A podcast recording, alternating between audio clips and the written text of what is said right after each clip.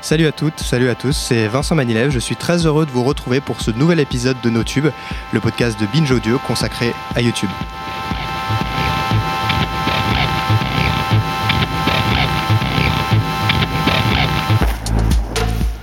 Et cette semaine, euh, pour le sujet principal de cette émission, vous l'avez peut-être euh, euh, compris si vous suivez un petit peu ce que je raconte sur Twitter comme, comme bêtise, on va parler de politique, un sujet que les youtubeurs connaissent de mieux en mieux, notamment en 2017 avec la campagne présidentielle. Et pour m'accompagner aujourd'hui, donc à ma droite, Perrine Signoret, journaliste à l'Express. Bonjour. Ça va? Ça va. Ah, c'est bien, cet échange s'est passé comme convenablement cette fois. C'est la question qui m'angoissait le plus. Hein, voilà, on en a parlé depuis, depuis 3-4 semaines, donc voilà, il fallait, il fallait que ça soit, ça soit réglé. Et à ma gauche, Jean Massier d'Acropolis. Bonsoir. Bonsoir.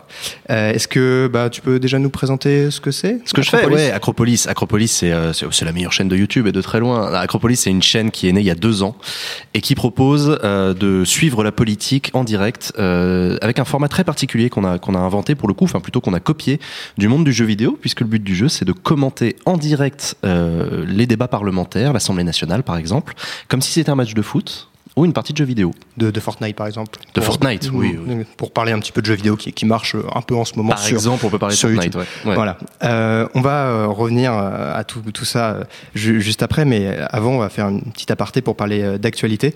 Et je voulais vous faire écouter simplement un extrait que je, je traduirai après parce que c'est du russe, en fait. Просто такое чувство я не могу быть президентом Российской Федерации. Я, я не верю. Меня зовут Илё Стресс.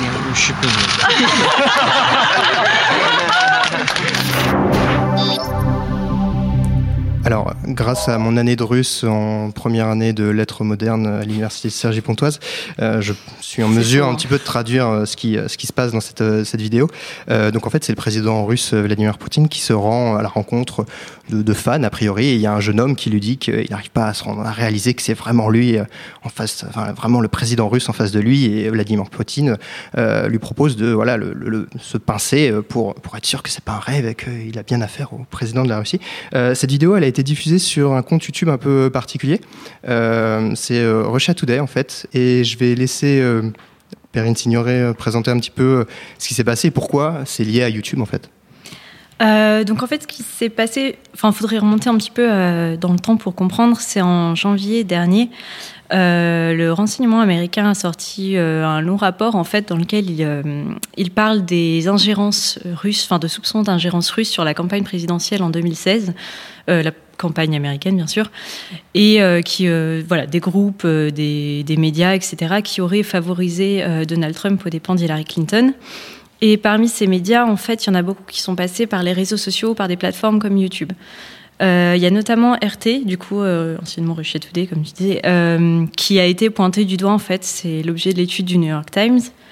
Et euh, en gros, ce qu'on reproche à YouTube à propos de Russia Today, c'est euh, bah, de l'avoir laissé grossir tout simplement. Aujourd'hui, c'est une chaîne qui, euh, qui représente beaucoup d'abonnés. Rien que la version américaine, enfin anglophone en tout cas, est à 2,2 millions d'abonnés. C'est, je crois, les premiers à avoir atteint le, milliard de vues sur YouTube. Donc c'est un assez gros organisme. Et, voilà, en fait, le problème, c'est que YouTube, par exemple, certifie certains comptes de RT. Euh, ils les ont aussi classés pendant un moment dans. Alors, je ne sais pas quelle est la traduction française, mais le News Preferred. Euh, oui, en gros, c'est euh, une, page où, il me semble, on peut voir un petit peu les, médias mis en valeur par, par, Google, par YouTube, et qui donc sont un petit peu validés. C'est comme sur Google Actu, il y a certaines sources qui sont acceptées, d'autres non. C'est en général les médias assez influents voilà, qui sont.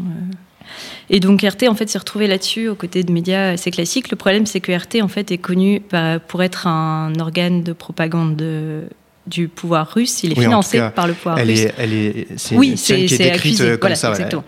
Euh, mais elle est financée par le, pouvoir russe et on, voilà, on dit souvent que c'est pro-Poutine, que voilà, il y a pas mal de désinformation dessus aussi. Donc voilà, ça posait problème. Après, YouTube l'a retiré du coup de ce programme euh, il y a un mois à peu près. Hum. Donc voilà, mais c'était les critiques euh, qui étaient faites. Et, euh, et, puis voilà, puis en plus, euh, il y avait l'équipe, le camp Clinton, qui avait accusé notamment RT d'avoir diffusé ce genre de, de, de, fausses informations sur la candidate, etc. Et en France aussi, il n'y a pas longtemps, il y a, quelques mois, il y a Emmanuel Macron qui je crois que c'était lors d'une conférence de presse avec Vladimir Poutine, il, a, il a accusé RT d'avoir produit, donc là je, cite, hein, j'ai la phrase exacte sous les yeux, des contre-vérités infamantes sur sa personne. Donc voilà, donc il y a eu RT France qui a dû réagir, etc. Jean, RT en France, dans la campagne présidentielle, c'est vrai qu'on n'en a pas forcément entendu parler en tant que tel, mais euh, c'est un, un média qui a eu, qui a eu de l'importance dans, dans la diffusion des informations C'est un média qui, sur Internet, est assez célèbre. Effectivement, mmh. sur Internet, euh, RT France, c'est comme ça qu'il s'appelle, est assez célèbre. L'influence directe pendant la campagne était assez euh, minime, mais l'influence d'RT France, elle est beaucoup, elle est beaucoup, comment dire, c'est beaucoup de soft power en fait. Ils font beaucoup de vidéos de décryptage de l'actualité qui offrent ce qu'ils appellent une, une, analyse alternative des faits, notamment du conflit syrien, du conflit palestinien, etc., qui du coup fait les choux gras de tout les contestataires euh, qui aiment beaucoup Today parce que c'est euh, euh, les seuls à proposer une analyse extrêmement, oui, c'est ça, contestataire des médias officiels, occidentaux, etc. effectivement, quand on sait que Russia Today est, un organe direct du pouvoir russe, qui ne s'en cache pas d'ailleurs, hein, c'est assez officiel de la part d'RT, d'RT et d'RT France, ça pose des questions. Et effectivement, Emmanuel Macron a été un des rares politiques d'envergure nationale à directement prendre position contre RT France, au moment d'ailleurs, effectivement, d'une conférence de presse avec Vladimir Poutine. Ce qui est d'autant plus intéressant avec RT France, c'est que tout à l'heure, on a parlé avec Perrine des États-Unis. Mais RT France a cette année annoncé cet été qu'ils allaient se développer en France en embauchant 150 journalistes. 150 journalistes. Je ne sais pas si les gens se rendent bien compte de ce que ça représente 150 journalistes. C'est énorme. C'est plus que chez les, YouTube, on est 4 euh, ou 5. Voilà. Je ne sais pas combien France 2 a de journalistes au niveau national, mais c'est, enfin voilà, on est, on est sur un, média d'influence qui ne se cache pas euh, et qui du coup pose énormément de questions. La seconde actualité que je voulais aborder avec vous euh, concerne un Argentin, Federico Abad. Euh, c'est un développeur qui en 2015 s'est fait connaître en développant l'application Popcorn Time. Donc c'est pour résumer très simplement, c'est un Netflix euh, illégal voilà, que voilà, certaines personnes dans mon entourage qui l'utilisent, euh, je les dénoncerai pas, mais voilà, moi je, je réfute totalement, ce, ce, logiciel. Euh, et donc ce, développeur, il revient aujourd'hui avec un nouveau projet qui s'appelle Flixo. Donc c'est euh, alors une espèce de YouTube décentralisé, c'est-à-dire que les vidéos ne sont pas hébergées sur d'énormes serveurs. Voilà, YouTube, faut qu'il achète en permanence des serveurs pour pouvoir stocker la, masse de vidéos qui, qui, est mise en ligne chaque jour. Euh, là, ça sera euh, hébergé directement chez les utilisateurs, un petit peu sur le principe du, du BitTorrent etc. Euh, voilà, donc les utilisateurs de Popcorn Time connaissent bien, parce que c'est un peu le, même principe. Euh, et il veut aussi euh, lancer une monnaie alternative, c'est-à-dire que les, vidéos, les créateurs pourront être financés par la pub, les contenus premium, donc sur, sur abonnement, aussi, il veut monétiser un petit peu les, likes, les partages. C'est-à-dire, il veut valoriser euh, les gens qui partagent les, les, vidéos. Euh, voilà, et donc euh, encourager les gens à, à, à, mettre en avant des, des contenus de, de, de, qualité, etc. Euh, Jean, tu trouves ça intéressant comme dit C'est quelque chose que tu vas que tu vas suivre? C'est un truc que je vais suivre de près. Alors malheureusement, c'est on commence à connaître un peu par cœur hein, la mécanique, euh, la petite musique des nouvelles plateformes qui proposent de remplacer YouTube. Il y en a beaucoup. Celle-ci est intéressante effectivement parce que alors elle a un argument tech euh, et geek, qui est celui de la décentralisation, qui a jamais vraiment marché euh, ailleurs que sur les petits réseaux informés euh, des hackers, etc. Par contre, le deuxième argument est intéressant, celui effectivement d'une nouvelle forme de monétisation des contenus. Et là, là, cette plateforme-là propose de s'attaquer directement à un problème qui est celui du modèle économique des, des vidéastes, où effectivement, sur nos vidéos sur YouTube, ceux qui nous apprécient, nous, ils cliquent sur un petit pouce vers le haut pour dire qu'ils ont apprécié. C'est une sorte d'applaudissement qui est assez, mmh. qui est assez sympa, mais qui représente rien en termes d'argent. Et cette plateforme-là propose effectivement de repenser le, like euh, en lui adjoignant une valeur mmh. qui serait perçue en partie par le créateur. Et ça, c'est un argument que je trouve intéressant parce que c'est bien que des gens s'intéressent euh, non pas au public de YouTube, mais à ses créateurs, euh, à ses auteurs, aux personnes qui, qui, créent des contenus dessus. Donc c'est voilà une plateforme qui va m'intéresser pour cette raison-là. Ouais. Et Perrine, enfin, je me tourne vers toi parce qu'en tant qu'internaute, je sais pas si toi tu, tu mets souvent des, des pouces, est-ce que tu partages des, des, des vidéos? Parce qu'au fait, au final, c'est-à-dire que ça repose sur l'action des, des, des, internautes. Toi, je sais pas, je suppose que tu mets beaucoup de pouces bleus sous les vidéos de Thibaut InShape, mais est-ce que voilà C'est les seuls. non, mais justement, enfin, je, de manière générale, je, je sais pas, moi, j'en mets rarement, mais je sais pas si toi, t'en, Moi, j'en mets très peu. J'essaye de le faire un peu plus souvent maintenant, notamment, euh, c'était une conférence des internets, je crois, où euh, elles expliquaient que notamment pour encourager les femmes, les petites créatrices, c'était hyper important de mettre des pouces bleus, d'aller s'abonner, etc. Du coup, je le fais un peu plus, mais surtout quand c'est des femmes finalement. Mm. Et, euh, et autrement, je laisse un peu tomber. Alors, ce qu'on Je sait pas abonnée, forcément, mais euh, pas ouais, ce que les internautes ne savent pas forcément, c'est que les pouces bleus, certes, ça fait plaisir aux Mm. créateurs, mais au-delà du plaisir, en fait, ça agit sur l'algorithme de YouTube, qui est une chose un peu, un peu fumeuse hein, pour les gens qui savent pas ce que c'est. Grosso modo, l'algorithme YouTube, c'est ce qui décide si, euh, si ta vidéo va être mise en avant dans les recommandations de YouTube ou pas. Et donc, c'est pour ça que nous, euh, YouTubeurs, on demande euh, aux gens de mettre des pouces bleus. C'est pas tant pour le plaisir, c'est pour leur dire, mais si, si vous aidez concrètement ce qu'on fait en mettant des pouces bleus, parce que ça va pousser dans l'algorithme. Et là où effectivement euh, Flixo, donc cette nouvelle plateforme propose de changer les choses, c'est qu'il propose que euh, le clic soit non seulement un, un encouragement, mais aussi euh, de, de la monnaie en fait directement. Soit valorisé. Soit valorisé en termes de monnaie. Et ils ont, ils ont, un, ils ont un modèle assez intéressant où en fait, en regardant des pubs, on gagne des petits pouces vers le haut, Mhm. qu'ensuite on peut donner à ses, à ses créateurs euh, préférés. Mhm, mhm. C'est assez intéressant, c'est assez habile d'ailleurs, je trouve. Voilà, donc je vous conseille aussi d'aller donc sur le site de la RTBF qui, euh, qui a fait un article assez, assez détaillé sur, sur le sujet. Euh, pour la, la dernière actualité que je voulais aborder, euh, va falloir re- faire de la, de la mise en contexte. Euh, euh, en gros, euh, YouTube a annoncé que euh, désormais, euh, bientôt, là maintenant, euh, beaucoup de vidéos qui avaient été démonétisées ces derniers mois allaient être rem- remonétisées. Donc, alors, euh, c'est une nouvelle assez importante en soi pour, pour les créateurs, mais est-ce que, euh, Jean Perrine, est-ce que l'un d'entre vous peut expliquer ce qui s'est passé ces derniers mois? Pourquoi il y a eu tant de vidéos qui ont été démonétisées? C'est-à-dire qu'il n'y avait plus de pub euh, devant, euh, avant, avant d'être lancées et donc ils ne pouvaient plus rapporter d'argent euh, à leurs créateurs. Peut-être expliquer ce que c'est que la monétisation Voilà. avant que Perrine explique Ouais. ce qui s'est passé récemment. Le- les gens ne le savent pas forcément, mais euh, les, vidéos, les, les publicités que vous regardez avant ou après une, une vidéo euh, rapportent de l'argent au, au youtubeur qui a fait la vidéo uniquement s'il a décidé de monétiser la vidéo entre guillemets. Et monétiser la vidéo, ça veut dire qu'une une toute petite partie des revenus de cette publicité vont euh, vont lui tomber euh, dans la poche, Mmh. à condition que la vidéo respecte un certain nombre de euh, critères. Et c'est ces fameux critères qui ont changé récemment. Euh, Perrine, tu, tu peux expliquer ou genre je continue, Ouais. hein, c'est toi qui me dis. Bah, comme tu veux. J'ai, en fait, euh, donc ce qui s'est passé, c'est il y a eu il y a quelques mois maintenant tout un je sais pas comment on C'était appeler ça. une- l'apocalypse. Un- Voilà, l'apocalypse comme on Voilà, dit. Et euh, en gros, c'est des annonceurs qui ont commencé à se rendre compte, euh, à- grâce à des enquêtes euh, d'organes de presse, que euh, leur publicité se retrouvait sur des, des contenus qu'ils n'avaient pas forcément envie de financer, notamment des contenus euh, extrémistes, euh, des vidéos djihadistes, etc. Et euh, du coup, en fait, YouTube, pour répondre à, à ça, parce qu'il y a eu tout un boycott de ces marques, a euh, finalement décidé de, bah, de renforcer euh, tous ces, ces critères en fait euh, de monétisation, notamment avec certains termes. Enfin, ça a vraiment été durci en fait.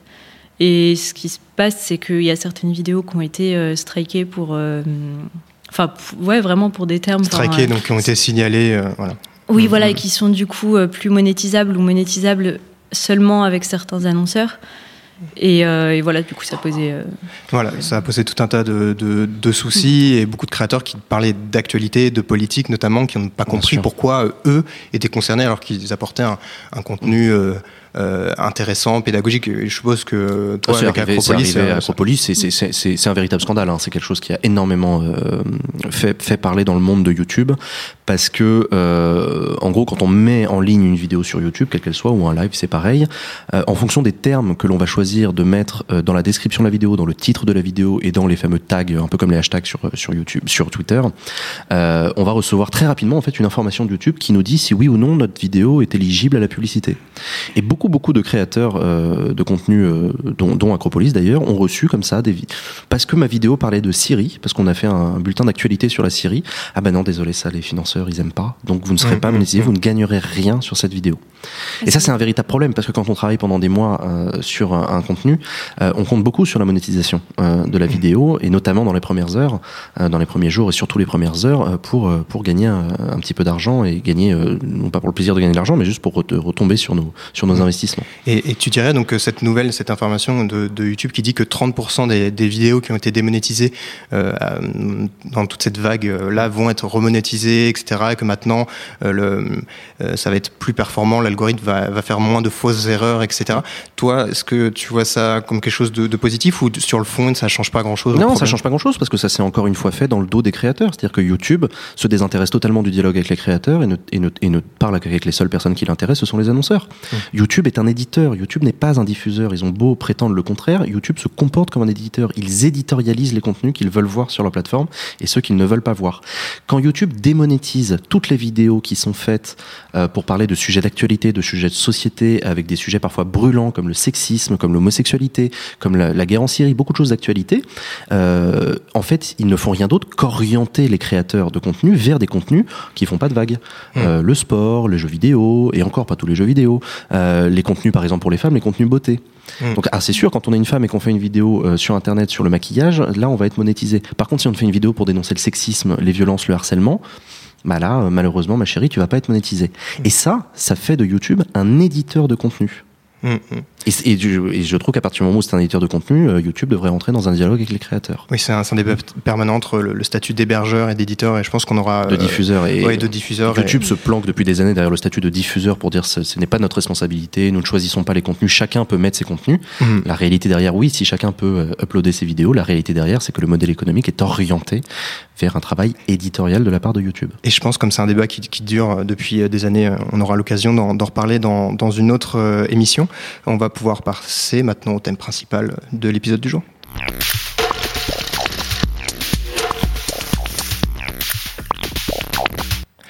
Alors, évidemment, donc on va parler de politique aujourd'hui parce qu'il y a une actualité euh, un peu euh, bouillante euh, quand on entend YouTube et, et, et politique. Mais euh, avant, j'avais envie de, re, de, repartir un petit peu sur, sur les bases, sur comment YouTube et politique sont deux mots qui se sont entremêlés euh, progressivement. Mmh. Jean, comment, comment la politique est, est arrivée sur, sur YouTube quel a été le, quelles ont été les premières personnes à, à, avoir un discours politique sur YouTube? Alors, On en parle depuis peu de temps de la politique sur YouTube, euh, parce qu'il s'est passé des choses dont on va parler, mais en réalité, euh, la politique est à peu près aussi vieille que YouTube. En fait, il y a toujours eu des contenus politiques sur YouTube, et pendant très longtemps, sur le YouTube français, en tout cas celui que je connais le mieux, il y a eu l'extrême droite qui a été là pendant longtemps. Euh, ça a été, ça a été Dieudonné. Dieudonné qui a fait beaucoup de pastilles vidéo pour expliquer sa démarche d'exclusion des médias et pour se plaindre. Euh, voilà.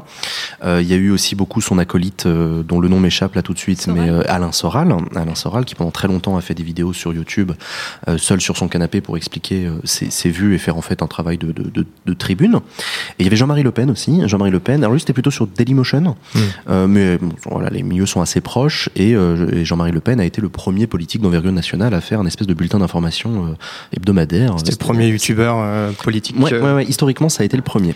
Mais ce qui est intéressant, c'est que ces contenus-là ont existé pendant des années, mais pendant très longtemps, en fait, c'était des contenus de niche. C'est-à-dire que ces gens-là, quand ils faisaient des vidéos sur YouTube, ils s'adressaient pas au, pub, au, grand public. Ils s'adressaient à leur public à eux. Ils, ils, pas ils une, hébergeaient une sur YouTube de, des vidéos. De convaincre, c'était plus se retrouver. Euh... Alors si, ils ont toujours cette volonté-là, mais en réalité, s'ils mettaient leurs vidéos sur YouTube, c'était d'abord pour les diffuser auprès de leur milieu et de gens mmh. déjà convaincus.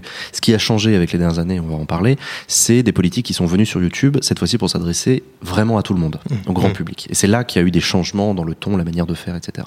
Euh, alors, Perrine, je me tourne vers toi, mais euh, effectivement, là, depuis un an et demi, deux ans, il y a, la, la, campagne présidentielle a beaucoup joué là-dedans. On a, on a, entendu beaucoup par l'expression youtubeur politique. Donc il y a beaucoup de noms qui ont émergé euh, comme ça dernièrement. Est-ce que tu peux nous présenter un petit peu ces, ces noms-là? Et on va se rendre compte euh, que c'est vrai que c'est plutôt des, des, politiques avec des, euh, enfin des, des youtubeurs avec une vision politique de gauche en fait. Bah oui, c'est ça qui est assez marrant, c'est que comme tu disais, donc ça a commencé avec euh, plutôt l'extrême droite, et il y en a beaucoup qui sont arrivés en fait pour contrer, enfin qui l'ont dit clairement en fait. Oui, Usul notamment. Voilà, Usul par exemple, donc ouais. qui, est, euh, qui est du coup, enfin qui se cache pas trop d'être plutôt de gauche. De gauche contestataire, euh, voilà. oui. voilà. Donc je je sais pas quel est le terme exact, ça, ça dépend de, des youtubeurs etc. Mais c'est plutôt une gauche entre guillemets radicale. C'est pas forcément le, le, bon terme, mais euh, non, non, mais la gauche critique, voilà. Et la gauche critique, exactement, c'est plutôt ça. Critique. Euh, voilà, il y, y, a eu bah, Danny Caligula qui était aussi l'un des premiers. Ouais. Alors à la base, il faisait plutôt de la philo, mais euh, il s'est finalement un petit peu tourné vers la politique. Il y a eu Ozon Causé, qui est un, mmh. du coup un groupe de youtubeurs, euh, bah, pareil, plutôt, mmh. plutôt orienté à gauche. Il y a eu aussi qui ont pris euh, position clairement pour Mélenchon à la, oui, la voilà, dernière à la, élection. À la plus grande surprise. Euh, pour le coup, euh, c'est ironique. euh, non, non, mais ce qu'effectivement, c'est que dans, dans, leur, dans leur manière, de, dans leur, leur discours, etc., c'était mm. assez, assez clair qu'ils s'orientaient vers, vers Jean-Luc Mélenchon et vers la France mm. insoumise.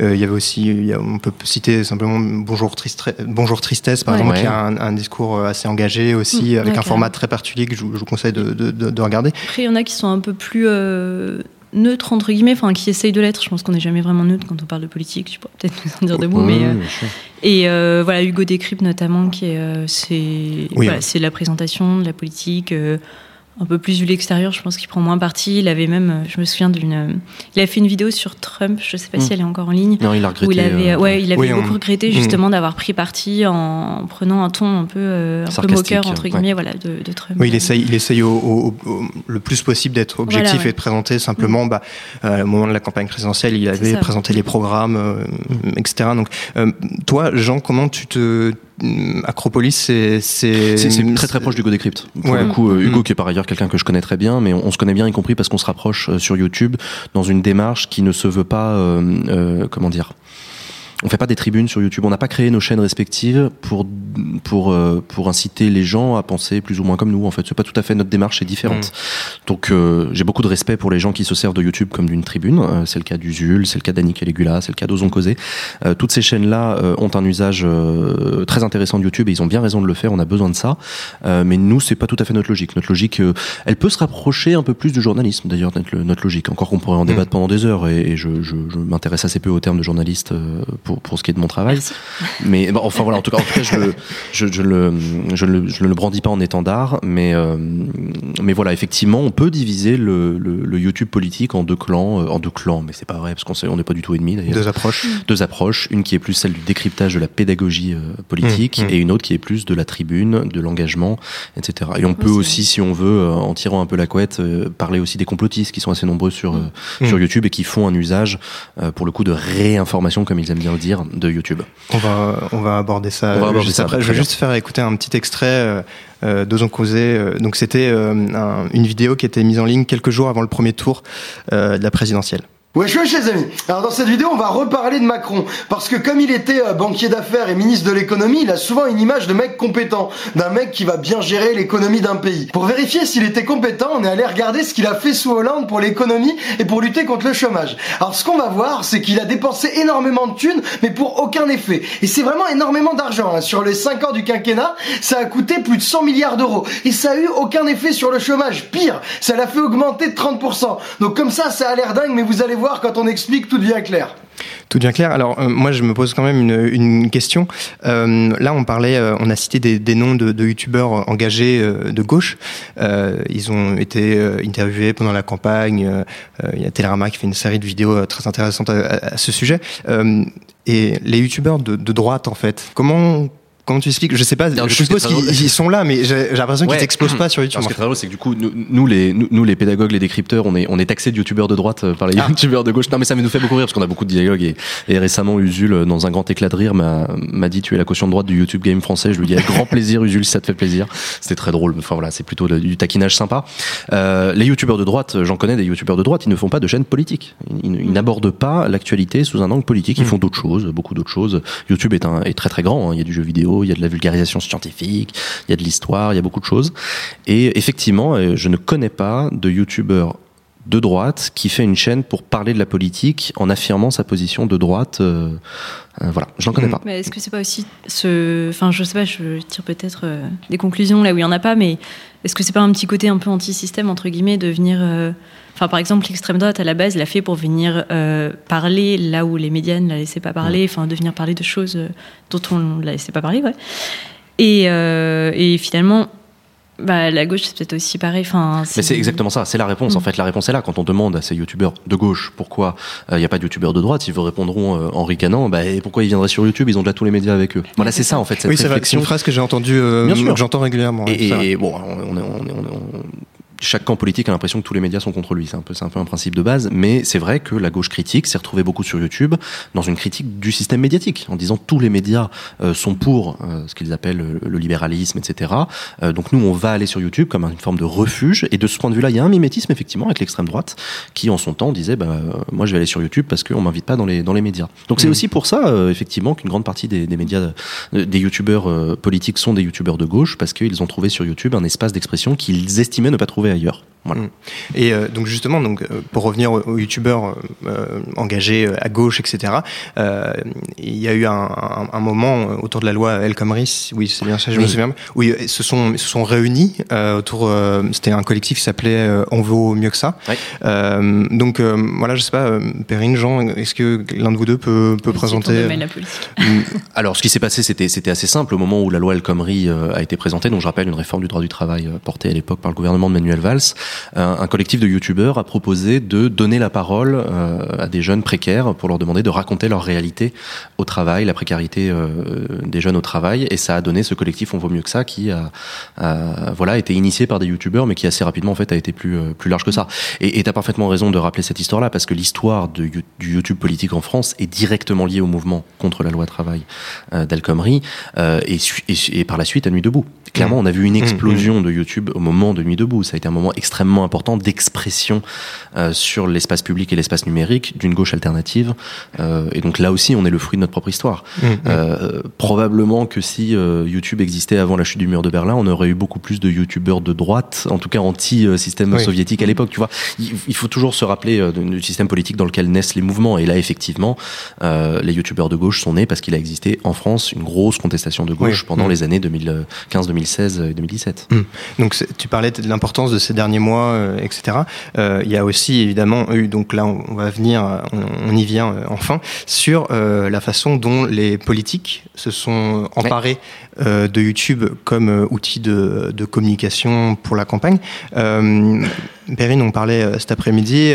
je sais que tu préféré de la chaîne de Florian Philippot. voilà, donc alors est-ce que tu peux, voilà, parce qu'on a tous un, un extrait préféré de la chaîne de Florian Philippot, mais est-ce que tu peux nous, nous, nous, nous dire un petit peu qui, qui était, qui comptait à ce moment-là pendant la, la, la campagne et voilà, qui en est ressorti un petit peu vainqueur selon toi? Bah, le premier, je pense, celui qui en est sorti vainqueur, c'est Mélenchon, clairement. Ça, en fait, je ça n'a pas été seulement le premier. Il avait déjà sa chaîne depuis quelques années, mais il postait euh, uniquement, alors je ne sais même pas si c'est lui, c'était peut-être son équipe, euh, je ne sais pas, euh, des, voilà, des vidéos de meeting, des choses comme ça. Et c'est le premier à avoir fait des vidéos face caméra. Je crois que sa toute première, ça a été pour souhaiter bonne chance aux bacheliers. Et Hmm. c'était c'était assez drôle. Enfin, ça avait fait beaucoup réagir. Je crois que c'est l'une de celles qui, a- qui avait le plus de vues à cette époque. Et euh, c'est le premier en fait à avoir intégré, je trouve, pas mal le format YouTube en fait de parler face caméra de manière super naturelle. Après, il y en a d'autres qui se sont lancés. Je sais plus dans l'ordre exactement, mais euh, tous, tous à peu bah, près. ouais, hein. quasiment tous. On est arrivé dans la présidentielle, a- donc assez ouais. rapidement, oui, euh, l'espace a été saturé. Mélenchon est celui qui avait, enfin, qui a toujours le plus d'abonnés, le plus de vues. Euh, Asselineau est pas mal du tout. François Asselineau, Ouais. c'est une exception. Alors je vais, Mais je vais- euh, il a aussi revenir beaucoup de trolls dans, dans, dans ses commentaires, donc euh, je sais pas d'où viennent les vues. euh, Voilà, Est-ce que c'est forcément que des partisans ou pas euh, Je, je voulais re- revenir parce que tu disais quelque chose d'intéressant, Perrine, euh, c'est que euh, Jean-Luc Mélenchon a réussi à, adap- à adopter les, les codes de, de YouTube, euh, etc. Euh, ce qu'il faut savoir, enfin, effectivement, c'est qu'il a été bien entouré euh, pour, euh, pour, pour mener cette communication euh, numérique, euh, des gens qui lui ont permis de, voilà, de remercier le, le forum jeuxvideo.com euh, quand, quand il fallait, d'avoir de la bonne euh, manière. d'avoir du, voilà, du- de la bonne manière, et d'avoir le bon clin d'œil, en fait. Mhm. Euh. Enfin- Jean-Luc Mélenchon a indéniablement remporté la campagne numérique euh, 2017. D'ailleurs, c'est contesté par personne. hein. Euh, Même les personnes à qui j'en parle aujourd'hui, elles ont beau être. Oui, en termes d'abonnés, en termes de vues, c'est Et puis même en termes de euh, qualité, il a été très très loin devant tout le monde. Il a cloué tout le monde au pilori avec une capacité assez extraordinaire effectivement à s'adapter. Et c'est surtout ça la différence avec Jean-Luc Mélenchon parce que ça a été le seul euh, politique pendant la campagne présidentielle à ne pas faire un usage de YouTube comme simplement une plateforme de plot de vidéos euh, typique. Il a compris peut-être parce qu'il était bien entouré ou peut-être parce qu'il a, il, s'est- il s'est fait à l'idée, que YouTube était une plateforme avec ses propres codes qui étaient liés à son aspect très communautaire. On s'adresse véritablement à des vrais gens sur YouTube. On n'est pas à la télévision, on fait pas des expressions euh, hors contexte, hors sol. Et Jean-Luc Mélenchon euh, a su assez rapidement, mais c'est vrai que sa chaîne a évolué aussi. Hein. Faut, faut pas oublier ça. On a l'impression que Jean-Luc Mélenchon euh, est omniscient, a tout compris dès le début. Pas Mhm. du tout. Sa première vidéo de campagne sur YouTube, c'était pas une bonne vidéo. Hein. C'était une vidéo où il expliquait bon, écoutez, je ferai des vidéos euh, quand j'aurai envie, quand j'aurai le temps. Euh, J'ai pas vraiment le temps pour ça. On verra bien, etc. Bon, il en a fait deux trois. Il s'est un peu forcé au début. Ça se sentait d'ailleurs qu'il se forçait. Et puis il y a eu un tournant. C'était en octobre 2016 où euh, à un moment une réunion au sein de son, son de son mouvement, je l'ai appris plus tard, mais euh, ses conseillers en communication lui ont dit écoute Jean-Luc, tu sais, euh, tu cartonnes sur YouTube. Et quand je dis tu cartonnes, tu fais tant de vues. Et tant de vues, c'est plus que telle émission que tu es allé faire à la télé, telle émission de radio, etc. Et là, et là, dans sa tête, il y a eu une bascule. Il a compris, il a compris que sa chaîne YouTube, c'était pas un gadget de com de sa campagne. Ça allait devenir un Mhm. pilier essentiel euh, pour toute une génération, etc. Et là, du jour, au- pratiquement du jour au lendemain, en fait, il a commencé à vraiment investir personnellement sa chaîne YouTube. Et effectivement, il a compris les codes puisque c'était le seul à faire des vidéos euh, derrière le rideau. Il nous montrait un autre Jean-Luc Mélenchon que celui qu'on avait dans les meetings ou à la télévision. Il nous montrait un Jean-Luc Mélenchon fatigué, un Jean-Luc Mélenchon qui doute, un Jean-Luc Mélenchon qui se livre à titre personnel. Mm. Et, et ça, ça c'est très très rare en politique et dans la communication politique. Un homme politique ne doute jamais de rien. Et ben Jean-Luc Mélenchon, dans certaines de ses vidéos, il répondait à des questions. Par exemple, il, a- il avait l'audace, il faut le dire, de répondre directement à des questions très cash de ses Et puis à internautes. chaque fois, il lisait tous les commentaires. Je me souviens, il disait euh, Ah, j'ai vu dans vos commentaires la dernière fois que je fais ma vidéo. Oui, voilà, mais c'est le euh, principe de base sur YouTube, c'est-à-dire d'engager le Oui, dialogue, tout- et d'avoir une relation euh, horizontale. Oui, voilà. Après, c'est vrai que les, les chaînes de, je crois que c'est François Fillon, euh, Emmanuel Macron, c'était du, c'est du contenu qu'on aurait pu voir à la télé en fait. C'était vraiment du clip de campagne euh, assez, euh, assez basique. Parce qu'il faut reconnaître que notre, notre, notre personnel politique français est, est capé autour de la télévision depuis 20 ans. On, on leur a appris à penser télévision, on leur a appris à parler télévision, euh, et beaucoup d'entre eux ne se sont pas rendus compte à quel point c'était, c'était une manière de, de, de faire et de se comporter face à une caméra qui est très spécifique, la télévision. Et sur YouTube, ça ne marche pas du tout. Mais Jean-Luc Mélenchon l'a compris, ça. Là, Jean-Luc Mélenchon l'a compris. À l'inverse, euh, le, le contre-exemple, on en, on, Il y, on en a deux, parce qu'il y a quand même Oui. Asselineau qui, non, est- non, qui est mais aussi très alors, drôle. ça, je- Enfin, je, je suis, je suis un peu plus. dans, dans ce euh, modèle on- télé. euh, Je, moi, je, Asselineau, je le, je le place un petit peu à part, mais on va, on va y revenir oui, juste après.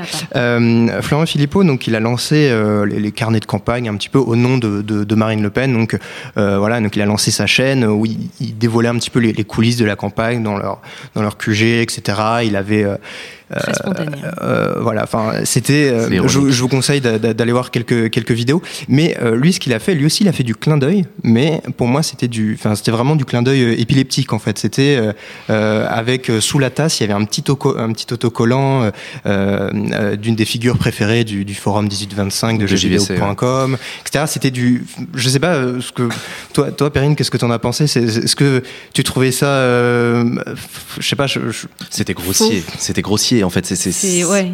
Tu, tu sens qu'il a essayé de reprendre des codes. Enfin, je- je- mon épisode préféré, par exemple, il commence donc il est dans une salle, c'est une cafétéria ou je ne sais plus quoi, dans, dans laquelle il filme ses vidéos. Et il y a Marine Le Pen qui arrive de côté. Il fait ah tiens Marine. Hmm. Genre qu'est-ce que tu fais là? Et après il va dans un bureau où il y a je, je sais plus qui c'est en l'occurrence. Je crois que c'est le directeur de campagne et euh, où il lui dit hey, j'ai lancé une chaîne YouTube. En as-tu entendu parler Enfin c'est c'est- ouais, ouais, ouais. tu sens que c'est forcé. ça en fait fait, un peu le- scripted de réalité. euh, Oui complètement. C'est, c'est, c'est de la fausse sincérité en fait, et c'est là que ça, s'est, spontané, ça, s'est- ça s'est planté François Philippot parce qu'il n'y a rien de sincère en fait dans ses vidéos. Tout, tout sentait l'écriture. D'ailleurs, on l'a appris plus tard dans des documentaires qui ont, qui de journalistes qui suivaient sa campagne, que pendant qu'il filmait, il y avait euh, quatre mecs en costard derrière la, la caméra qui lui faisaient refaire des prises en lui disant oh non, je pense qu'il faudrait mieux insister sur cette phrase-là, etc. Il y a rien de Il, il s'est spontané. amélioré depuis, je tiens quand même à le dire. Il s'est Parce que j'ai regardé sa- ses dernières vidéos de cet après-midi et honnêtement, il y a beaucoup de mieux. Il y a beaucoup de mieux. Eh ben, voilà. Il y, a, il y a- il y a beaucoup mieux, mais je voulais quand même, euh, moi, enfin, je me, je me permets, euh, comme euh, je présente cette émission, de vous faire écouter mon, mon- mon passage préféré. Donc, c'était euh, euh, Franck de la Personne, donc euh, l'acteur qui est soutien de Marine Le Pen, qui était venu, voilà, faire un petit, un petit caméo dans, dans une vidéo. Et euh, pour moi, voilà, c'est un, des- un des grands moments du, du YouTube politique de la campagne 2017. Je cherche Monsieur Philippot, j'aurais trinqué. bon, alors là, je suis où là? Eh ben, je suis à la cafette de Marine Le Pen. Et c'est vrai. Alors, attendez, vous allez voir, il va se passer un truc, mais c'est extraordinaire. On vous l'a déjà fait, je sais, à la télé, mais je pense que là, ça va vous impressionner. Attention, attention, là, je suis où là? Et je suis à la cafette de Marine Le Pen. Et maintenant. Regardez, regardez. Oula, oula, regardez, regardez. Je suis, regardez, je suis à la cafette de Marine Le Pen. Ah, incroyable, incroyable. Je, même, J'aime beaucoup je- les, les effets spéciaux quand même, Ah sont oui, non, assez mais je, conseille, je conseille d'aller regarder la, la, la vidéo juste une fois, euh, pas forcément en entier, mais voilà, les, les- les premières secondes de cette vidéo sont assez euh, légendaires et pour moi, ça va directement au panthéon de, de, de Malaise TV, euh, enfin Malaise, Malaise YouTube, si ça existe. Mais euh, voilà, il y a donc. Ça, c'était Florent Philippot. Et euh, un autre grand personnage dont on a beaucoup parlé, pas forcément par euh, la, la, la force euh, politique ou la, présence médiatique, c'était donc euh, François Asselineau, euh, qui, pour le coup, lui, Euh, Perrine, tu, tu, tu, me dirais que mm, ton, ton, ton, avis, mais je trouve qu'il a, il a, il a exploité un créneau très très intéressant. Ouais, mais en fait, il a rien exploité parce que François Asselineau est sur YouTube depuis toujours. En fait, c'est marrant. Oui, parce oui, oui. Pour, pour nous, les, nous, le, nous, le peuple d'internet, nous les gens qui surfont sur internet depuis des années, on le connaît par cœur, Asselineau. C'est vraiment le, le papy complotiste de, de YouTube, enfin de Dailymotion, et, euh, et ça nous a fait marrer de le voir se, se, se présenter à la, à, la, à, la, à la présidentielle parce que vraiment, il fait partie du paysage. C'est, euh, c'est voilà, un, un, un monsieur euh, extrêmement euh, extrêmement souverainiste en l'occurrence, qui fait des. Alors lui, il fait pas des vidéos sur YouTube, il diffusait ses conférences, il fait des conférences de 4 heures où il parle de l'histoire de France, etc. C'est c'est euh, voilà quelqu'un qui pour le coup est sur Internet depuis longtemps, mais lui il est sur Internet dans, dans le clan justement des des alters, des complotistes, des gens qui sont mmh, sur les théories mmh, du complot, etc. Qui, qui qui proposent une autre lecture de l'histoire et de l'actualité. Euh, donc là c'est plus oui c'est c'est plus un YouTuber qui s'est retrouvé candidat à la présidentielle. Donc c'est très particulier sa campagne à lui. Et, mais euh, Perrine, ces, ces vidéos, c'est c'est quoi exactement? Que là encore, c'est un format très très particulier. Alors moi, je me souviens d'un format qui m'a marqué avec lui. Je sais pas si c'était le plus prédominant ou quoi, mais c'est euh, ouais, ces vidéos de, de, une, deux, trois heures où il était sur un fond, euh, un, une sorte de ciel. Mmh. C'est, ouais. pas oui, c'est des conférences. Euh... Et ouais, complètement, mais c'est. Ouais, il fait des conférences PowerPoint. Euh... Ouais, c'est, c'est ce qui m'a marqué en tout cas. Euh... Avant d'être un homme politique, c'est un conférencier. Mmh. Voilà. Bah, j'ai justement un petit extrait et pour le coup, euh, je, j'ai regardé vraiment une conférence. Bon, j'ai un peu accéléré parce que ça, ça dure peut-être 2-3 heures, mais j'ai un petit extrait à vous faire écouter. L'Union européenne et l'OTAN sont les deux faces de la même monnaie. Il n'y a qu'en France que l'on veut faire croire aux populations que ce ne serait pas le cas. Donc nous sommes bien ligotés par l'OTAN à la stratégie américaine. Donc voilà, c'était euh, François Asselineau et il y a énormément de vidéos, de conférences qui durent voilà donc deux trois mmh. heures et que les gens euh, euh, Ouais, c'est pas mal vu. Hein, et pour le coup, François Asselineau, il a oui. une communauté euh, très forte. J'ai noté, c'est 15 millions de vues, François Asselineau. Oui, oui. Et, euh, euh, et, puis même, je, je crois me souvenir d'Usul qui répondait, parce qu'il faisait des chroniques pendant la, la campagne oui. pour, mm. pour Mediapart. Il a dû répondre plusieurs fois, je crois, parce qu'il se moquait un petit peu d'Asselineau de, de, et de, son, son, équipe. Et il a dû, voilà, il y a eu énormément de vidéos de réponses. Mm. Usul, est-ce que tu connais l'UPR, etc. Enfin, il y a, il y a eu oh, énormément de. Eu droit à ça. Il y a eu toute, toute, voilà, il y a eu toute une vague de débats sur YouTube euh, autour, ouais. de, autour de, de l'UPR. Euh, tout à l'heure, je disais qu que le sujet de, de, de, la politique sur YouTube était, euh, était un petit peu d'actualité parce que euh, il faut savoir que donc euh, Jean, oui. tu, tu rejoins une nouvelle structure qui est pour le coup a une affinité proche avec la France insoumise, ouais. s'appelle euh, le, le, Média. Et ça fait beaucoup, beaucoup parler, parce que notamment parce que Sophia Chikirou, donc, euh, qui est la, la, la, chef de la communication de la, la, France insoumise, va euh, piloter donc cette, ce, ce, ce média. Mm. Et j'en parle parce que lors de la, soirée de lancement, euh, où tu étais présent, oui, Jean, oui, il ouais. euh, y avait euh, pas mal de, de vidéastes de, de YouTube. Ouais. Autour euh, du plateau, il y avait euh, également donc Jean ici présent, il y avait Demos Kratos, Stupid Economics, Professeur Feuillage. donc voilà, c'est tout un tas de vidéastes ouais. qui ont qui ont été qui ont qui ont décidé de, de rejoindre donc le média. Donc Jean, quelle était le, la volonté de toutes ces, ces vidéastes de voilà de... Bah, En l'occurrence, c'est effectivement le média qui a fait un travail de de, de, de contact. Hein, clairement, ils sont allés chercher les vidéastes les uns après les autres. Euh, ceux qui étaient présents à la soirée de lancement, c'est une, une, infime, une infime partie de, des vidéastes qui font partie de l'aventure. Euh, et le média, euh, en l'occurrence, donc c'est effectivement cette aventure qui est, qui est, montée par une équipe euh, dont une grande partie est issue des rangs de la France insoumise, en tout cas de la campagne de Jean-Luc Mélenchon pendant mmh. la présidentielle, euh, et qui donc qui donc propose de faire une innovation médiatique en proposant de réinventer la télévision avec les codes d'internet, etc. et donc effectivement, ils sont ils ont proposé aux vidéastes de diffuser ce qu'ils font sur leur nouvelle antenne, donc le média, en leur proposant de, de, continuer à faire ce qu'ils font. Parce que le média, même si même s'il est effectivement rattaché à la France insoumise de par son de par son corpus idéologique, parce que l'insoumission politique euh, peut être lue à travers la grille du, média et, et, et inversement. mais ça se limite pas à ça. Et, et donc ce et donc ce média-là propose de, de, de, laisser libre cours aux vidéastes sur leur format, mais surtout de leur trouver un modèle économique. C'est aussi ça la différence. Mmh. La différence, c'est aussi que le média propose de, de réinventer la manière de financer les vidéastes sur Internet via du crowdfunding un peu spécifique, euh, via des partenariats, etc. Donc, euh, donc il y a, y a, un intérêt particulier. Nous, la raison pour laquelle on a, on, on a accepté de, de partir avec eux, c'est parce qu'ils nous ont évidemment garanti toute forme d'indépendance. Et de toute façon, ceux qui connaissent Acropolis savent que euh, c'est même pas la peine d'imaginer qu'on puisse en tirer notre indépendance, ça marcherait pas. C'est dans notre ADN euh, fondamentalement. Nous, ce qui nous intéresse, c'est l'innovation médiatique. Ils proposent de réinventer des formats, de faire les choses différemment. Ils veulent pas faire une énième télévision euh, comme les autres. Et donc, ils veulent nous proposer de, de, de, de travailler avec nous à de nouveaux formats, à, à réinventer des, des émissions. Et donc les, les formats sont, sont, en train d'être construits. Ouais. Euh, hmm. sont en train d'être construits. Ce serait quelque chose de, différent ou dans, toujours dans la lignée d'Acropolis? Ça dépend. Il y a probablement des choses qu'on va qu'on va leur proposer qui sont euh, qui sont des choses qu'on fait déjà euh, euh, sur des sur des formats après nous particuliers parce qu'on est on est on est né en inventant un format très particulier donc c'est un truc qu'on peut adapter. Mais on voudrait profiter du fait qu'ils ont des moyens euh, différents et, supérieurs aux nôtres pour imaginer justement des trucs qu'on rêverait de faire avec nos idées. Donc nous évidemment Acropolis c'est non négociable, ce sera interactif ce sera citoyen et ce sera tourné vers le débat vers le débat euh, citoyen, le débat d'actualité, le débat d'idées. Euh, on fera pas des tribunes parce que c'est pas notre manière de faire. Ils en ont d'autres pour ça, pour faire ça. Ils ont bien raison. Euh, on sera, je sais pas si on fera des interviews. En tout cas, si on fait des interviews, c'est dans des formats euh, qui n'ont jamais été vus avant. Euh, mais on essaiera de tourner sur le sur sur le débat, une nouvelle manière de donner la parole à ceux qui ne l'ont jamais, sortir des caricatures et essayer de rentrer dans des dans, dans des débats de fond interactifs, citoyens. voilà. Faire de l'empowerment citoyen, c'est notre ADN. En tout cas, on suivra le, le développement de. Des... Mais moi aussi, j'en fait, je suivrai le développement. C'est aussi ça, ce que je voulais dire, c'est que, en fait, jugez, enfin, jugez, jugeons-nous sur, sur ce qu'il adviendra de ce truc-là. C'est-à-dire que si vraiment ça devient un média gauchiste, la Pravda, bah écoute, je serai le premier à le condamner avec tout le monde. Il y a aucun problème là-dessus. Et si à l'inverse, ça devient un truc cool qui a jamais été vu avant, et eh bah tant mieux. J'ai une, une, dernière question pour tous les deux. C'est une question suggérée par mon collègue David Honora, qui m'a dit, c'est vrai qu'on en a vu des, des politiques devenir youtubeurs. Euh, Est-ce que, à l'inverse, vous pensez qu'il y aurait des youtubeurs qui pourraient devenir politiques et s'engager de manière euh, concrète? J'espère aussi.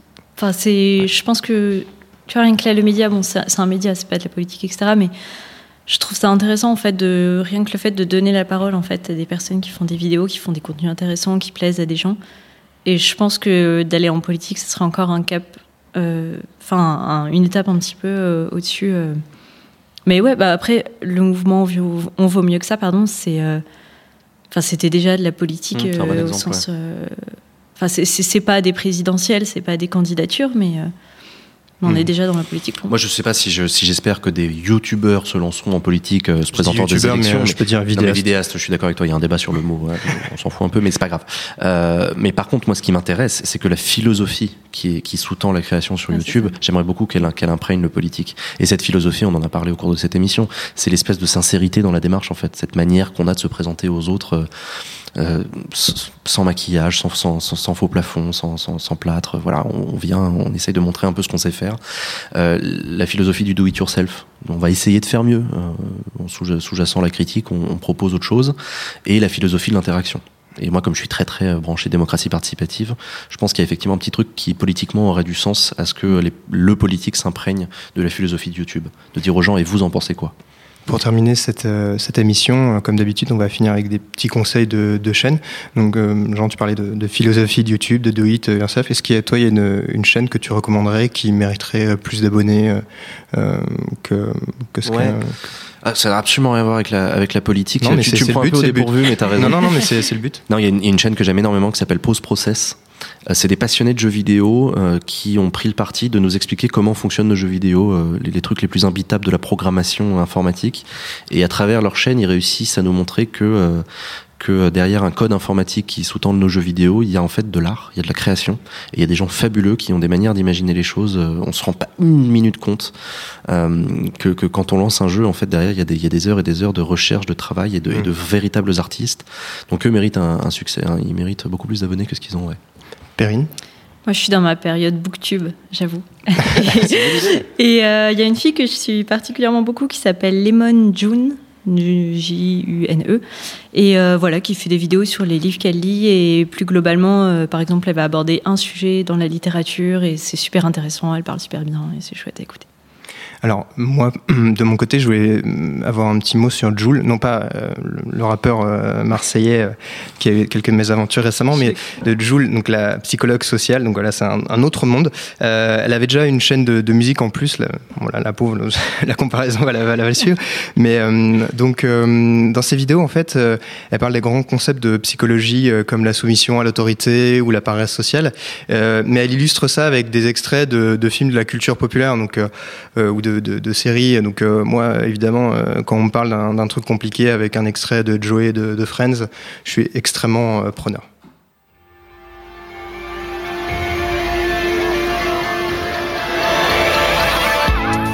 Un grand merci à Perrine Signoret et à Jean Massier d'être euh, venus euh, pour cet épisode de NoTube.